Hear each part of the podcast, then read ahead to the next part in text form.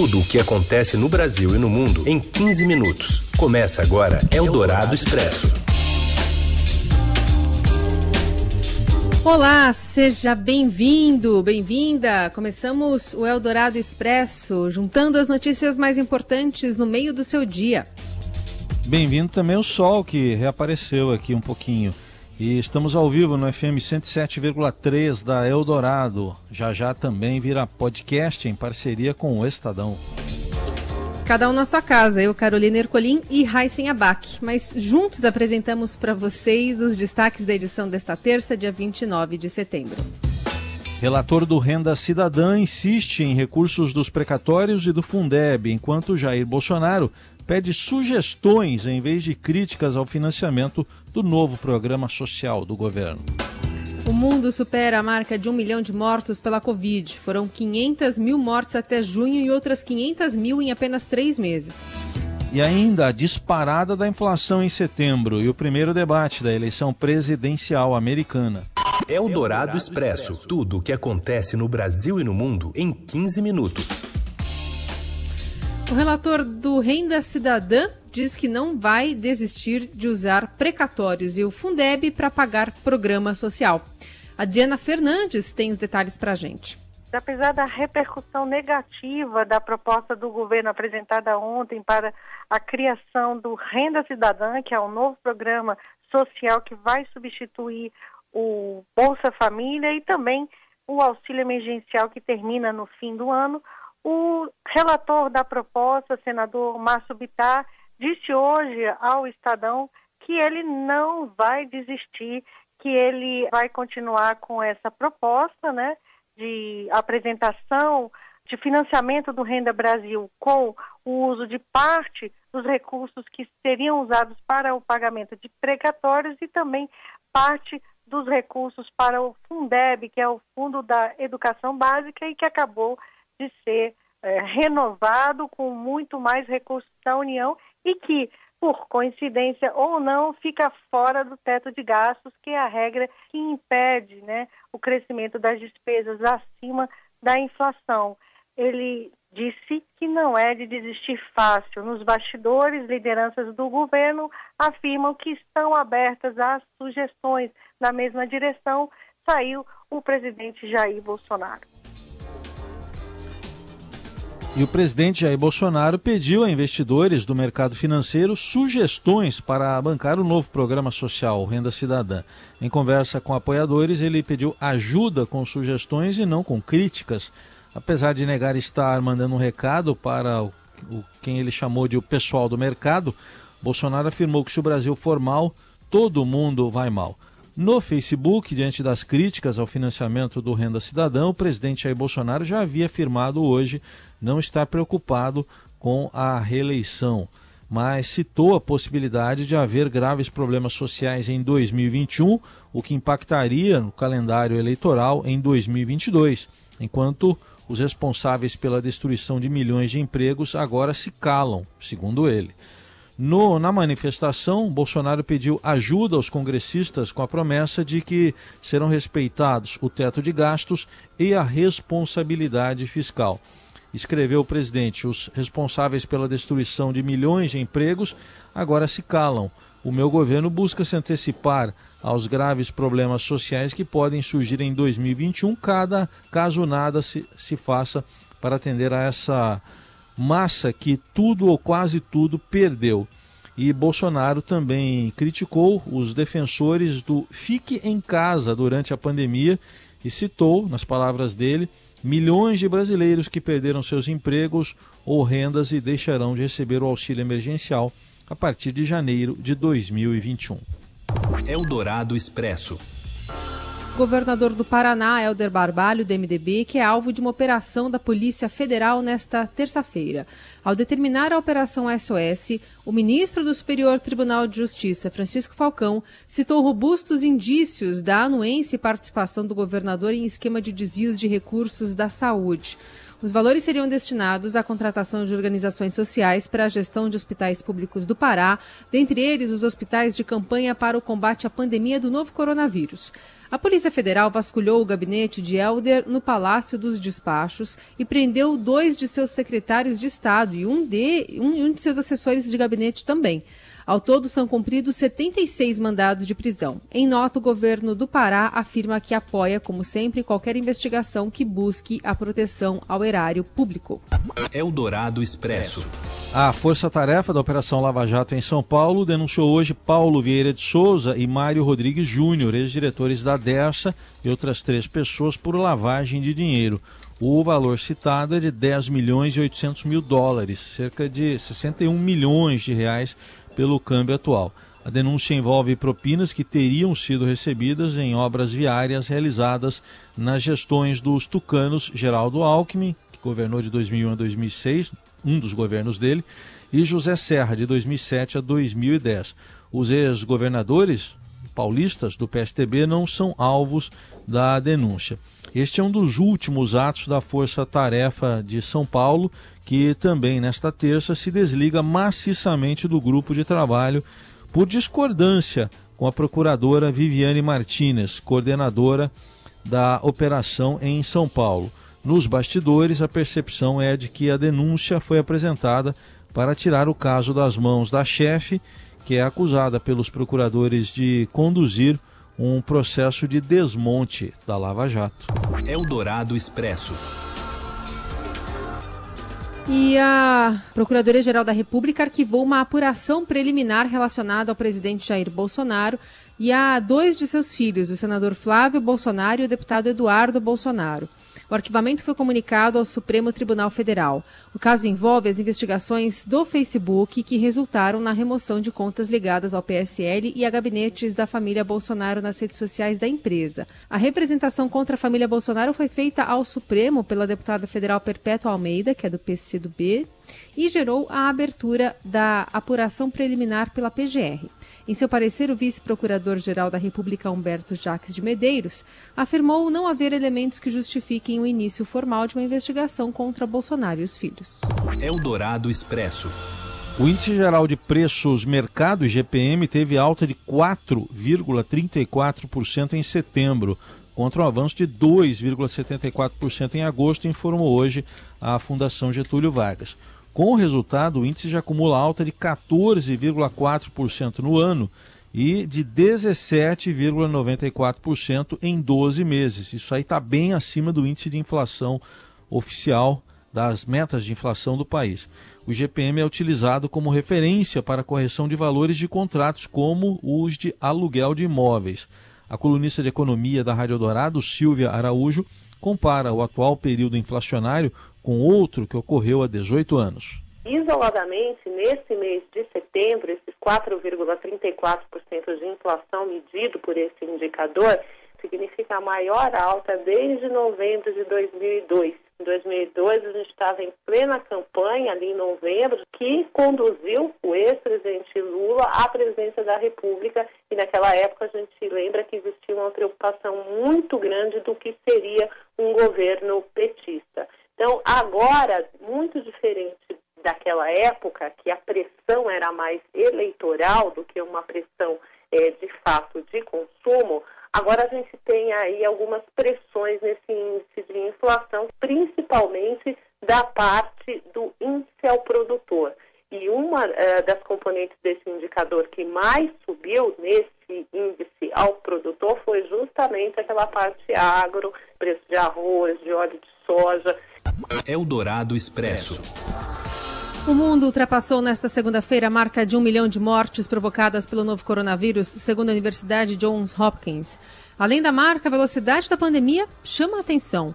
O mundo levou seis meses para registrar as primeiras 500 mil mortes, mas para as últimas 500 mil foram necessários somente três meses, né, de junho a setembro. As últimas 100 mil foram registradas em 12 dias. Os cinco países com mais mortes são Estados Unidos, Brasil, Índia, México e Reino Unido. Os Estados Unidos em primeiro lugar e o Brasil em segundo são os países com os maiores número, números de óbitos. O Brasil registra 142.189 mortos, de acordo com os dados do consórcio de imprensa, e as mortes por coronavírus no Brasil e nos Estados Unidos somadas representam 34% do total de vítimas da Covid. Juntas, as populações dos dois países representam 7% de toda a população mundial. Eldorado Expresso. O primeiro debate com os candidatos à presidência dos Estados Unidos, republicano Donald Trump, candidato à reeleição, e o democrata Joe Biden, será realizado hoje à noite em Cleveland. Outros dois encontros estão marcados para 15 e 22 de outubro. Os debates marcam o início de uma fase decisiva nas eleições americanas. Trump está atrás nas pesquisas e é criticado pela reação ineficaz à pandemia do coronavírus. E agora, também chega ao primeiro debate da eleição, tendo de explicar por que pagou menos imposto de renda do que a maioria dos americanos. A revelação foi feita em documentos publicados pelo jornal New York Times no fim de semana. Trump chamou a publicação de fake news, mas recusa a divulgar suas informações de renda. Ele foi o primeiro presidente desde 1976 a ocultar detalhes básicos de suas finanças. Seu dinheiro em ação. Os destaques da Bolsa. Com Ricardo Gozzi já conosco. Tudo bem, Ricardo? Bom dia ou boa tarde. Boa tarde, Carolina. Tudo bem e você? Tudo certo. Qual a palavra de ordem hoje na B3? A palavra de, de ordem hoje é volatilidade. É, ontem, os dia, o dia nos mercados financeiros foi de muito apetite por risco. Né? Hoje, a cautela predomina com os investidores do mundo inteiro à espera do primeiro debate entre Donald Trump e, Joe e o Joe Biden com vistas às eleições presidenciais nos Estados Unidos. O debate vai acontecer às 10 da noite de hoje, aqui no horário de Brasília. Por aqui, é, tanto no mercado de ações quanto no de câmbio, os preços dos ativos firmaram-se em queda depois de oscilarem entre altas e baixas, ao sabor do noticiário, e em um dia em que os focos de cautela pipocam de todos os lados. Depois de encontrar dificuldade para ficar em território positivo, o Ibovespa passou a cair é, e em um pregão que a incerteza inibe o fôlego do principal índice brasileiro de ações e também é afetado pela queda de papéis de petróleo e do setor de aviação em outros mercados. Ah, Aqui no Brasil, o motivo principal de preocupação tem a ver com a situação fiscal. Aquela proposta apresentada ontem pelo governo para financiar o Renda Cidadã é, desagradou os investidores. Aliás, como é que o mercado está vendo isso? Como uma pedalada mesmo, um calote? Hoje o presidente Bolsonaro até mandou recados, dizendo que precisa de sugestões e não de críticas. Pois é, assim, a, na avaliação dos agentes do mercado financeiro, a ideia de utilizar recursos destinados ao pagamento de precatórios e parte do Fundeb, sem que exista um compromisso com a, eh, com a redução de gastos, configura uma tentativa de pedalada fiscal e até mesmo de calote. No fim da manhã, o Bolsonaro veio a público para dizer que o governo estaria aberto a sugestões e faria o possível na busca por uma solução racional, mas pessoas dentro do governo da, e do círculo político que negocia esse, é, o financiamento desse programa é, mantém a posição de que a, o uso de, preca, de, precatórios e de parte do Fundeb seria a, so, a melhor solução. Então, esse comentário que foi interpretado inicialmente como uma sinalização de que o governo poderia voltar atrás, ganhou esse contraponto, né? não foi suficiente para sustentar uma alta na Bolsa. Agora há pouco o Ibovespa caía meio por cento, enquanto o dólar avançava é, 0,3% em relação ao real, na faixa dos R$ 5,65. Seguimos acompanhando essa oscilação toda aí, essa volatilidade, com o Ricardo Gozzi também no seudinheiro.com. Obrigada, Ricardo. Até. Até amanhã, obrigado. Você ouve Eldorado Expresso. De volta com o Dourado Expresso, as notícias mais importantes do dia. E a gente vai agora para uma questão envolvendo esporte, envolvendo justiça, sobre casos de jogadores com Covid em campo. Alguns especialistas ouvidos pelo Estadão defendem que jogos podem ser questionados sim no STJD. Robson Morelli traz os detalhes. Olá, amigos. Eu quero ainda falar nesse episódio envolvendo a justiça comum, as liminares entre Palmeiras e Flamengo, Flamengo e Palmeiras, em relação em função do número de jogadores contaminados com a Covid-19. Ouvidos é, especialistas sobre o caso, muitos deles entendem que o episódio pode abrir brecha para que outros times de futebol peçam o adiamento ou cancelamento de suas partidas se entenderem que o elenco está prejudicado é, por causa da pandemia. Isso é muito sério porque isso pode paralisar muitas partidas do Campeonato Brasileiro. O jogo entre Palmeiras e Flamengo só não foi paralisado porque o jogo ocorreu em São Paulo é, e a decisão foi tomada pelo Tribunal Regional do Trabalho do Rio de Janeiro. Isso parece ser muito claro na análise dos especialistas, dos advogados ouvidos pelo Estadão. Se o jogo fosse na mesma cidade é, do TRT, em que o TRT, o Tribunal Regional do Trabalho, tivesse acesso, tivesse ação, é, esse jogo não aconteceria. Só foi autorizado pelo Superior Tribunal do Trabalho porque a decisão foi tomada no Rio de Janeiro de um jogo que aconteceria em São Paulo. Então, na, na visão dos especialistas, há brecha sim é, para que novos casos sejam julgados, sejam levados é, a instâncias superiores no tocante ao, ao cancelamento ou não de partidas.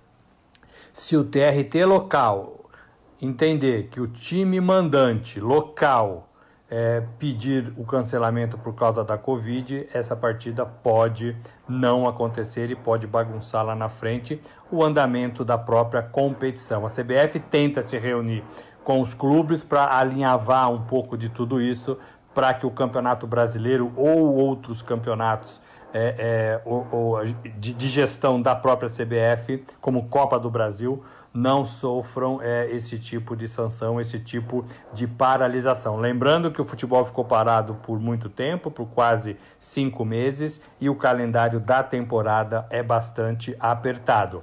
Ocorre também que o principal de tudo é evitar que jogadores de futebol se contaminem pela Covid-19. É isso, gente. Falei, um abraço a todos, valeu! Eldorado Expresso. Os astros internacionais do rock já estão no Rock in Rio. Já chegaram os conjuntos Iron Maiden e White Snake. Agora vocês vão acompanhar a chegada do conjunto Queen. Aí está, conjunto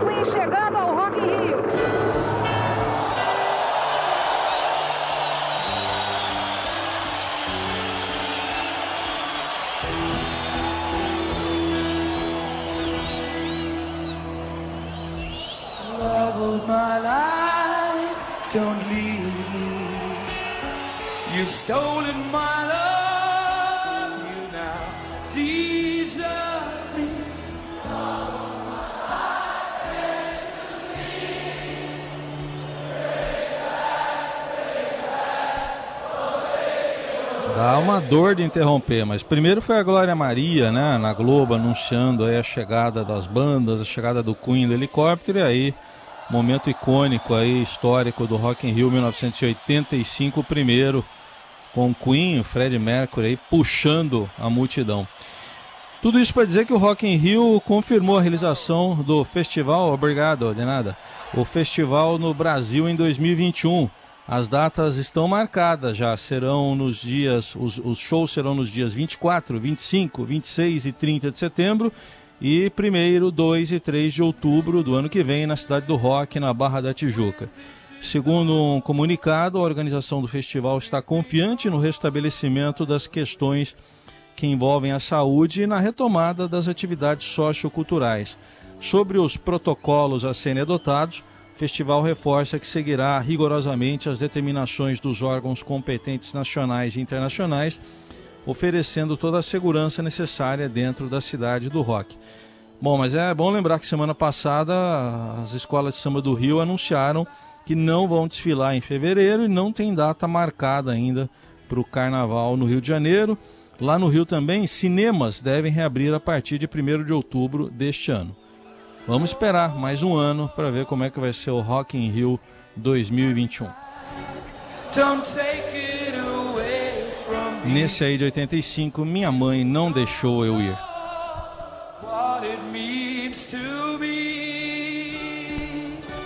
É, nem a minha, mas eu tinha 4 anos, então acho que foi prudente. Eu tinha um pouquinho mais e ainda assim ela não deixou. Eu era obediente. Assim mesmo, a gente encerra. Mesmo de maior, eu já era, eu era obediente ainda. Assim a gente encerra este Eldorado Expresso. Obrigada a todos. Obrigado, gente, pela companhia e até amanhã.